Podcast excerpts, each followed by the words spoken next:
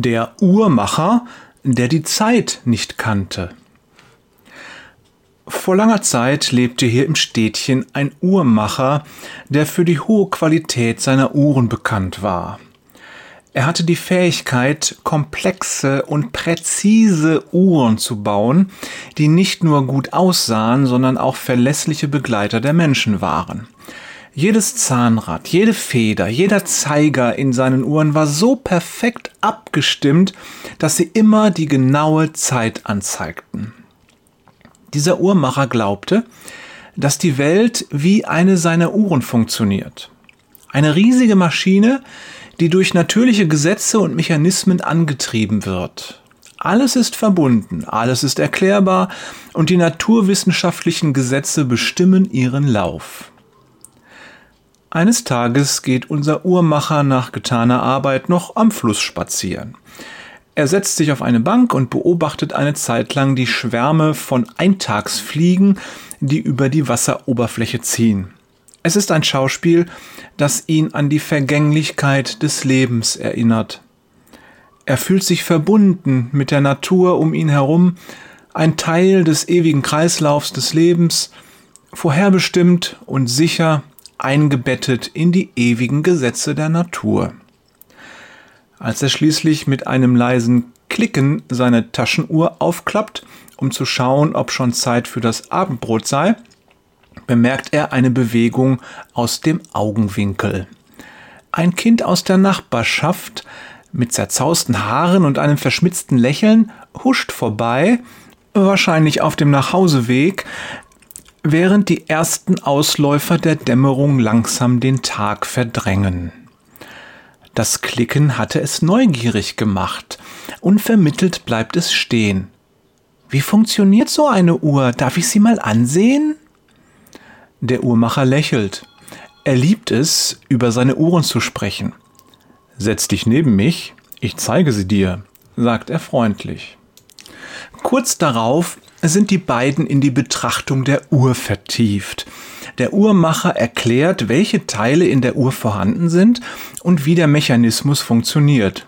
Jedes Teil ist wichtig, sagt er, alles muss passen und nur dann, wenn alle Teile reibungslos zusammenarbeiten, kann uns die Uhr die Zeit anzeigen. Das Kind hört aufmerksam zu. Er fürchtig streicht es mit dem Finger über das Uhrglas und zeichnet die Stellung der Zeiger nach, als es plötzlich den Kopf hebt und den Uhrmacher mit einem ernsten Blick ansieht. Aber die Zeit, die sie anzeigt, wer hat die Zeit gemacht? Der Uhrmacher ist überrascht und antwortet, nun, die Zeit, äh, die Zeit ist einfach da. Sie ist ein natürlicher Teil unserer Welt. Das Kind denkt einen Moment nach und fragt dann, aber warum ist die Zeit da? Warum geht sie immer vorwärts und nie rückwärts? Der Uhrmacher ist verblüfft. Darüber hatte er noch nie nachgedacht. Nun, sagt er, das sind einfach die Gesetze der Natur. Das Kind ist nicht zufrieden. Und wer hat diese Gesetze gemacht? Wer hat entschieden, dass die Zeit immer vorwärts gehen soll und nicht rückwärts? Der Uhrmacher zögert. Äh, niemand hat sie gemacht. Sie ist einfach das Ergebnis natürlicher Prozesse. Sie ist irgendwann entstanden und jetzt ist sie da. Schau mal, hier auf der Erde, die Lebewesen und die Pflanzen, die sind ja auch in ganz, ganz vielen Jahren einfach so entstanden. Das Kind sieht den Uhrmacher nachdenklich an. Kinder haben ein gutes Gespür dafür, wenn wir Erwachsene unsicher sind.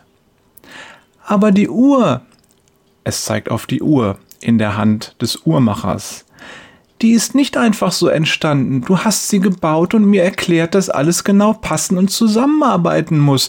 Kann so eine Uhr auch einfach so entstehen? Aufmerksam betrachtet das Kind den Uhrmacher. Nein, das geht nicht. Die Uhr muss man ja planen und man muss genau arbeiten, damit sie funktioniert. Der Uhrmacher fühlt sich zunehmend unwohl in dieser Unterhaltung. Das verstehe ich nicht, antwortet das Kind mit ernster Stimme. Gestern habe ich einen Regenbogen gesehen, und das waren genau die gleichen Farben und in der gleichen Reihenfolge wie letzte Woche, als ich auch einen gesehen habe. Muss das nicht auch geplant werden, damit das jedes Mal funktioniert? Der Uhrmacher ist sprachlos. Wir glücklicherweise nicht. Wir brauchen nur unsere Bibel aufschlagen und die ersten Worte lesen. Am Anfang schuf Gott den Himmel und die Erde. 1. Mose 1, Vers 1. Es gibt so viele Menschen, die stoßen sich schon an diesem allerersten Satz und das ist so bedauerlich. Lasst uns heute für sie beten. Liebe Grüße von Jörg, hinter allem steht der Gott der Bibel Peters und Thorsten, der Schöpfer schafft ohne Erschöpfung, da.